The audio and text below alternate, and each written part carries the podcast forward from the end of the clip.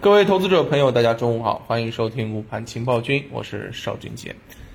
早上收盘了，我们看到早盘呢个股是涨跌互半啊，整体的这个走势呢，让我们看到了一个高开低走这种感觉啊。上半段出现了一个明显的这冲高啊，一片欣欣向荣的这种走势，但是啊，到了十点半左右啊，指数就开始掉头往下。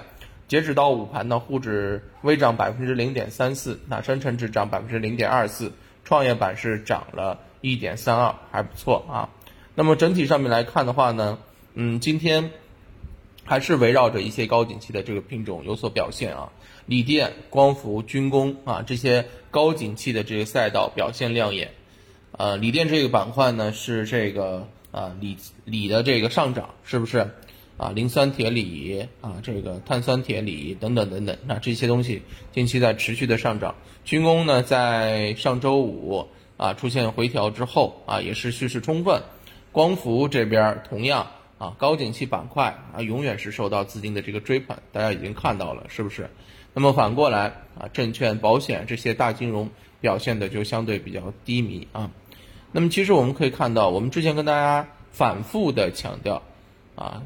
整个节奏性啊轮动的这种行情，嗯，当下来看，只有去围绕着高景气板块去做啊。证券保险虽然低位，对于大的资金来讲，它可以在这个时候去趁着低位去做一些这个建仓，对吧？去做一些低吸，但是对于我们投资者来讲，这个不合适。为什么？性价比不高，是不是？我们投资者啊，整体的这个进出非常的灵活，没有必要。啊，去耽误自己的这个时间啊，去做这些低位的，啊，你也没有像机构那样，由于身躯庞大，需要去长时间的进行吸筹，对吧？我们只要等到盘面起色了啊，有起色了，直接介入就行了。那么另外一方面呢，其实近期呢，我们可以看到啊，呃，越是简单的这个逻辑啊，其实涨的就越好，啊，特别值得一提的就是相关的这个涨价的这个品种啊，锂电。因为涨价上涨是吧？磷矿啊，因为涨价上涨啊，其他的比如说像这个小金属是吧？呃呃，锰、锆、锑、钼啊，这种这些啊，年初至今都涨了超过百分之六十，镁、钴涨幅超过百分之三十，钨、钒、锗啊这些涨幅超过百分之二十，钛和铟涨了百分之十二和百分之百分之十九和百分之十二。你看啊，这有点炒元素周期表的这种感觉，对不对啊？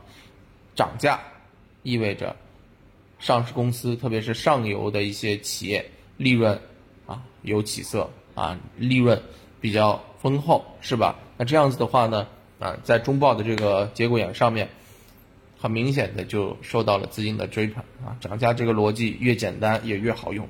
那么另外一方面，军工这个板块呢，也跟大家讲一讲，在啊军工板块。嗯，从目前的这个一些军工主机厂的一些品种来看，啊，比如说像航发动力啊、宏图航空啊，他们目前半年报的这个业绩都非常的靓丽，特别是合同负债同比大幅增加啊，也就说明什么？收到了订单呗，对不对？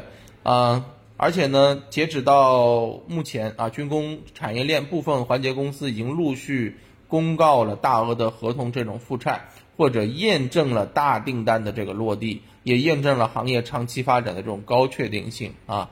其中反映最终需求的下游主机厂啊，比如说刚刚讲到的航发动力啊，对吧？啊，宏图航空啊，这些啊，很明显啊，已经进入了黄金发展期。那么再比如说像这个啊，电子系统分系统公司当中的这个中航机电啊，中航电子等，它的这个。